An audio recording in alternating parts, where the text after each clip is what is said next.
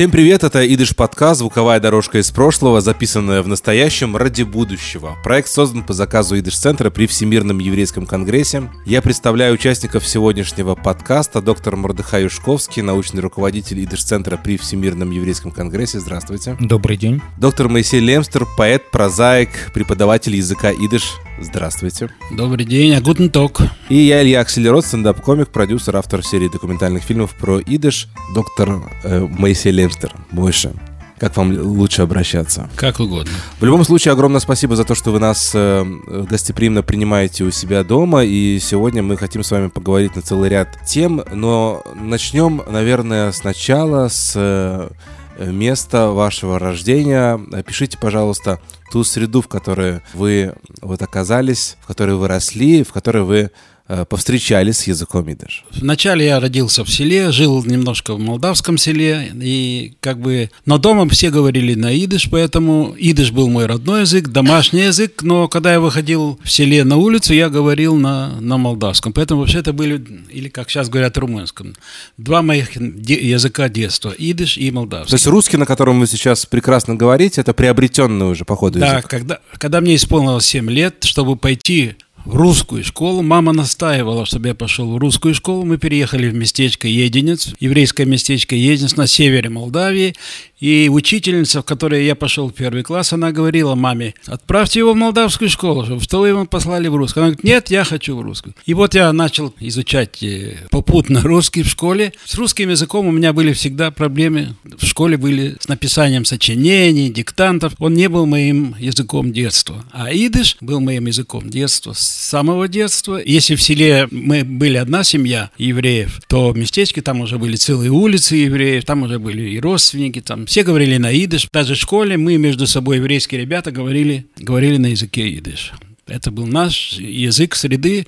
И да, почему повезло? Потому что советская власть пришла в Молдавию фактически после войны, фактически в 45-м. То есть местечко вошло еще, оно было до, до этого румынским, оно вошло с идышскими традициями, с идышкой оно вошло в Советский Союз. И я воспитывался фактически вот как бы немножко в советский, но и немножко идышкой. Все, которые жили евреи в местечке, они пришли оттуда, из, не из советского, а из, из румынского э, идыша. То есть все традиции еврейские, идышские. И язык, это я все впитал в детстве. Это мне повезло, что советская власть пришла туда в 45 году. И я родился уже при советской власти, но при евреях, выросших не при советской власти. Мордыхай, доктор Мордыхай Юшковский, скажите, пожалуйста, э, вот чем э, отличались диалекты идыш в разных регионах, и конкретно э, вот в Бессарабском регионе, в Молдавии, мы с вами бывали уже в той же Литве, я полагаю, что там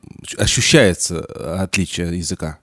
Так как идыш был языком, который был распространен на огромной территории от Балтийского моря до Черного моря, то есть практически вся Восточная Европа была идышландом, поэтому, естественно, было огромное количество влияний окрестных языков. Есть три основных диалекта, это северный, центральный и южный, вот украинско-бессарабский, но у этих трех диалектов есть еще очень много субдиалектов. Зачастую между местечками могло быть там э, пару десятков километров, а идыш уже отличался. Поэтому как бы молдавский, бессарабский идыш, он отличался. Вот я скажем, близко от Молдавии, да, там Южное Подолье, но тем не менее наш идыш от этого молдавского тоже отличался, можно было сразу уловить. Вот у них говорили донг, спасибо, у нас говорили данг. Мом то-то это говорили у нас, и у них. То есть, э, а от литовского, конечно, он отличался произношением. Да, и интересно, что литовские евреи смеялись над нашим диалектом,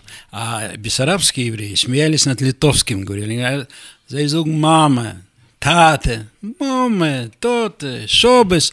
Были мы, записывали интервью, интересно, в Изяс- Изяслав есть такой город на Да, Украине. Изяслав. И мы записывали у одного еврея, который знал идыш, но он был начальник э, ОБХСС при, при, при Хорошая еврейская Он уже работа, был да. на пенсии. Он говорит, я когда слышу мамы, тата, я хватаю за пистолет. Муше, ва- ваше детство в селе, в местечке, каким образом повлияло на вашу судьбу, в том числе на судьбу как э, поэта и прозаика? Конечно, жизнь местечки повлияла. Во-первых, разговор дома с мамой и с бабушкой, мы говорили только на идыш. Это я так думаю, он вошел как бы в мою кровь и плоть. Но это было для меня нормально, говорить на идыше, для, как для всех, для большинства наших ребят, одноклассников. Ну, наверное, у меня была хорошая память, хорошее зрение, я это все запоминал. И когда я уже был студентом, в студенческие годы, ну, стихи я писал немножко на русском, так, в школе, даже и на, естественно, молдавском, что-то там. Но это было так, детское. Когда э, в студенческие годы я начал там на идыш, причем язык-то я не знал, школу я не, не заканчивал, я писал на идыш какие-то стихи, писал русскими буквами, но такой, прямо скажем, толчок развития идыша дал 1067 год, 967 год, шестидневная война, когда такой патриотический настрой, и, мы, и у меня появился целый ряд песен, которые на идыш, которые ребята пели, даже на магнитофонах записывали. Вы в это время где жили? В Тирасполе.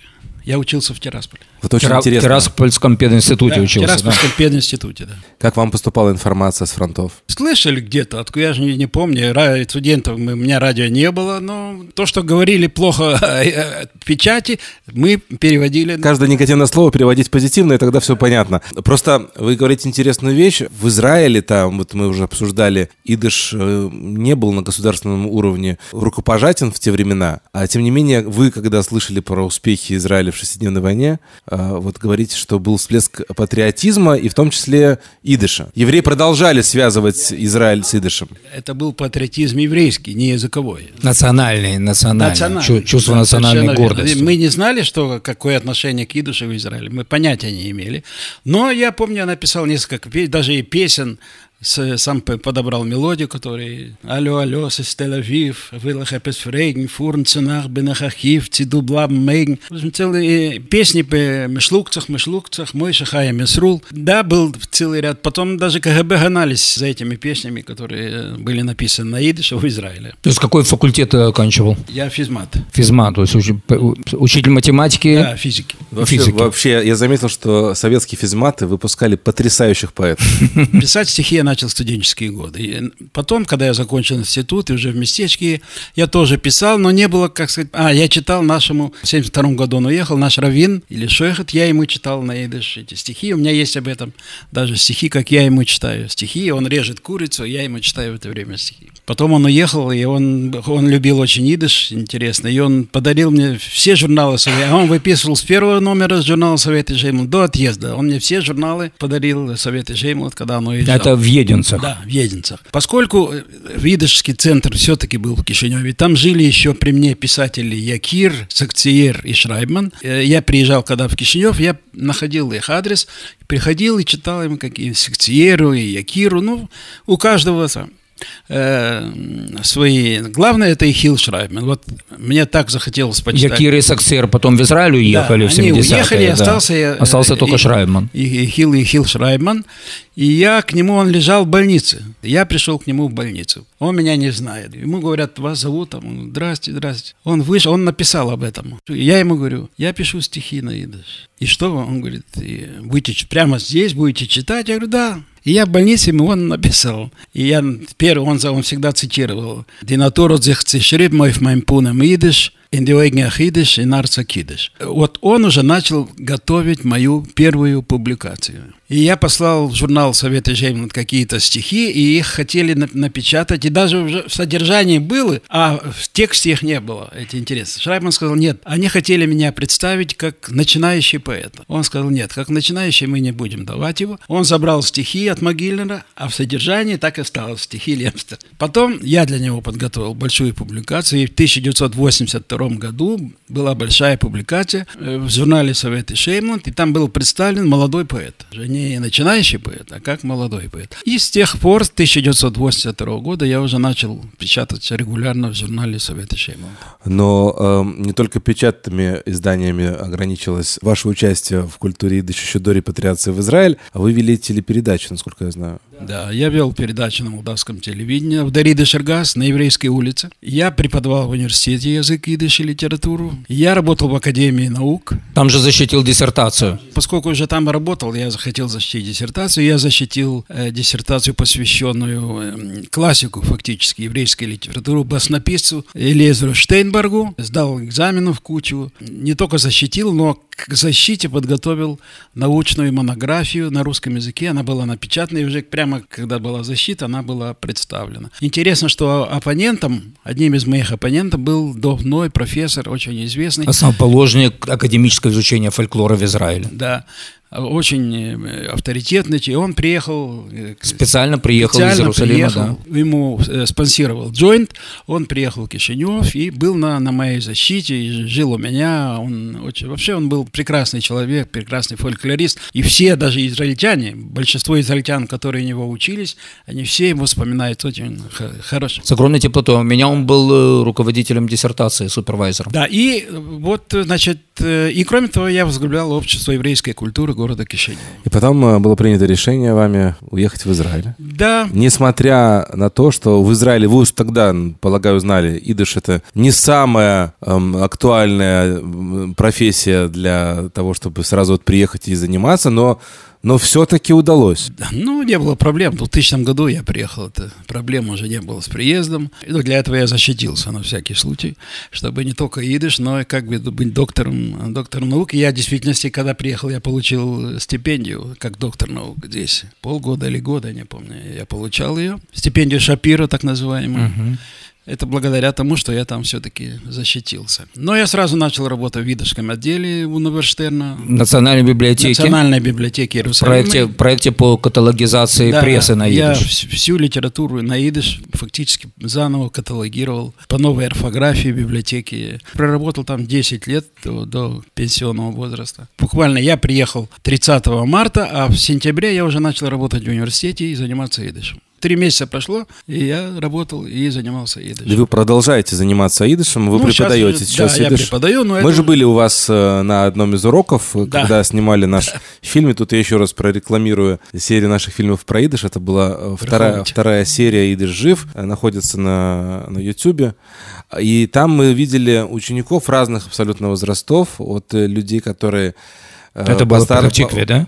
Да, нет, в Раховате. В Раховате. Которые постарше говорят, что вот нам очень было очень интересно вернуться к языку наших родителей. И были абсолютно молодые люди, которые необъяснимо даже вот, почувствовали тягу к языку. Опишите, пожалуйста, вот э, ту самую категорию людей, которые ходят и записываются на курсы идыша. Я курс идыша преподавал, значит, тут во многих местах. В Батьяме, в Ришине, в Рыховате и в Петахтыкве. Разные люди. Есть пенсионный возраст, есть, который работает еще. Но у всех одно – ностальгия по языку бабушек и дедушек. Говоря на языке идыш, они для себя вроде бы общались, вспоминали бабушек своих и дедушек. Идыш это как часть семьи, и поэтому они и изучают язык. А вот интересно, вы как человек, который занимаетесь идышем буквально всю жизнь, продолжаете заниматься, как видите перспективы языка идыш в Израиле, в каком виде он продолжит жить? Хороший вопрос.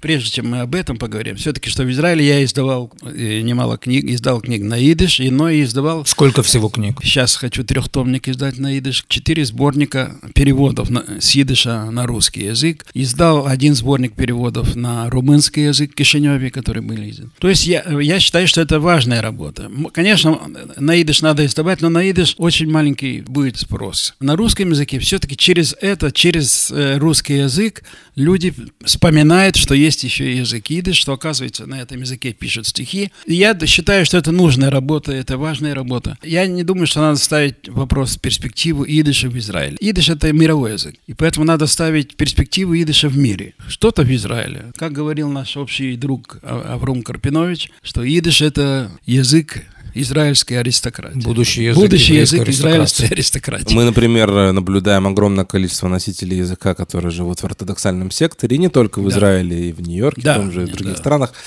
Но они как бы за скобками э, того, что мы называем еврейской культурой, литературой, да, то есть у них прикладной язык идыш для других бытовых целей. А вот с точки зрения именно культурного идыша, ну, я рассматриваю Израиль просто как там центр. Давайте я переформулирую вопрос на глобальную судьбу идыша, потому что в быту-то он не используется. Вот как вы думаете, эм, насколько вы, хотя вы уже начали немножко отвечать, литература будет востребована, по вашему мнению, и когда вы заходите в зал, в класс к ученикам, как вы себя мотивируете? Зачем вам это? Ну, я об этом даже не думаю, честно говоря. Да, что касается вот этого ортодоксального сектора, вы говорите, я знаю нескольких ребят, которые ушли от религии. Они выросли в этих... Э, и забрали с собой идыш? И забрали с собой идыш. И да, и потом они занимались, я с, ним, с одним парнем работал, он заним, тоже в этом проекте. Идыш у него был из домашней ортодоксальной семьи. То есть есть такие, которые уходят. В Америке выходит газета на идыш ортодоксальная, я печатал, там, там свои рассказы какие-то печатал. То есть они там, э, есть и культура, культура. Эта газета чисто ортодоксальная. Алгемейнер журнал? Да, да, да Алгемейнер журнал, да. И я там печатался. Это на газета на языке идиш, который получает все эти... Но он не читает и Шалом Алейхама. И... Э, там есть, да, культурные рубрики. Да, да, там есть. Евреи живут всегда с надеждой на чудо. В языке едешь, тоже надеюсь на чудо. И если мы с Мортхем сможем сотворить, приблизить это чудо, то мы сделаем все для этого возможное. Я хочу еще поговорить о вашем творчестве. Вы продолжаете издаваться в Израиле. Вы пишете не только стихи в стихотворной форме, вы и прозу пишете. По, по дороге на запись э, Мордыхай расхваливал очень э, ваши рассказы. А как ваша жизнь, уже прожитая э, часть ее в Израиле, влияет на ваше творчество сейчас? Или это по-прежнему то самое местечко, та самая Молдавия, которая ну, была колыбелью. Нет, нет, у меня есть целый э, цикл стихов, посвященных Израилю, э, целый цикл стихов. Это и, и о терроризме, и о жизни здесь, в Израиле, и к стране отношения к Израилю.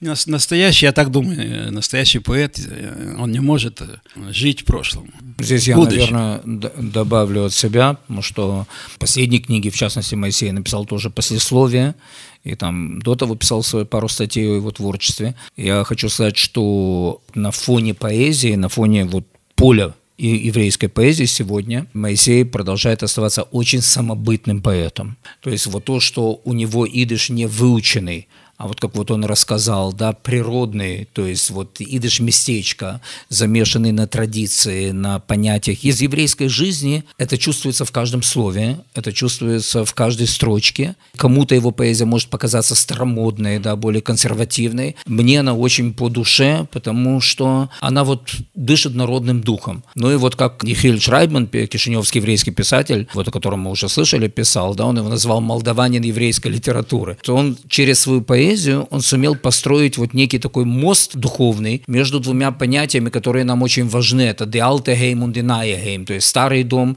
и новый дом. То есть, живя здесь, он живет этими картинами того же молдавского пейзажа и вкуса молдавского вина, красотой девушек молдавских. То есть, оно все чувствуется. Он как бы физически здесь, но все равно корни Бессарабии, Молдавии. И вот он, благодаря своей поэзии, сумел построить вот такой вот мост. Я бы даже сказал, это язык целого поколения, которые проделали вот этот путь из старого дома в новый дом. И вот он его увековечил в стихах. Если бы я жил в Кишиневе и эти же стихи писал, они были бы другими. Эта же тема, она была бы... Здесь я, я считаю, что здесь в Израиле я вырос. Я пишу о старом, но с высоты Израиля. Формы новые, содержание старое, но содержание она как бы не, не архаичная, да, не старая, да. она традиционная, назовем ее так. Она традиционная. Что в ней вот очень важно, это вот какой-то вот такой вот прищуренный взгляд немножко, да, это немножко вот подперчено навсегда какими-то поговорками, какими-то пословицами, каким, народным юмором каким-то. То есть вот он струится оттуда, он, он, он виден, ты его ощущаешь, когда читаешь эти стихи. Я держу в руках потрясающую изданную книгу вашу, а, которая называется «Еврей в краю вина и любви». И тут же сразу вопрос, это про Молдавию или про Израиль? Конечно, про Молдавию, но глядя из Израиля, да, глядя из Израиля. А, я хочу вот всем, кто нас будет слушать, э, порекомендовать эту книгу, потому что я, признаюсь, ее еще не успел прочесть, только фрагментально. Ты еще я, первый я, не прочел. Я взял ее в руки, она, она и на ощупь приятна, а визуально оформлена абсолютно потрясающим образом. она уже присутствует на, на, на, на полках книжных магазинов? 26 мая была презентация в Молдавском посольстве этой книги. Я вот видел атмосферу, которая была тогда во время съемок на вашем курсе. Она была очень творческая. Люди не только буквы и слова узнают, они же целую культуру для себя открывают. Мне тогда тоже очень захотелось записаться. Я обязательно найду время, потому что, ну, снимая за, фильмы про идыш, записывая подкасты, пора бы подучить. Вот, так что я вам желаю в этом удачи. Огромное спасибо. Спасибо вам. Спасибо за внимание. Следите за новыми выпусками Идыш подкаста на всех крупных платформах. До новых встреч! thank you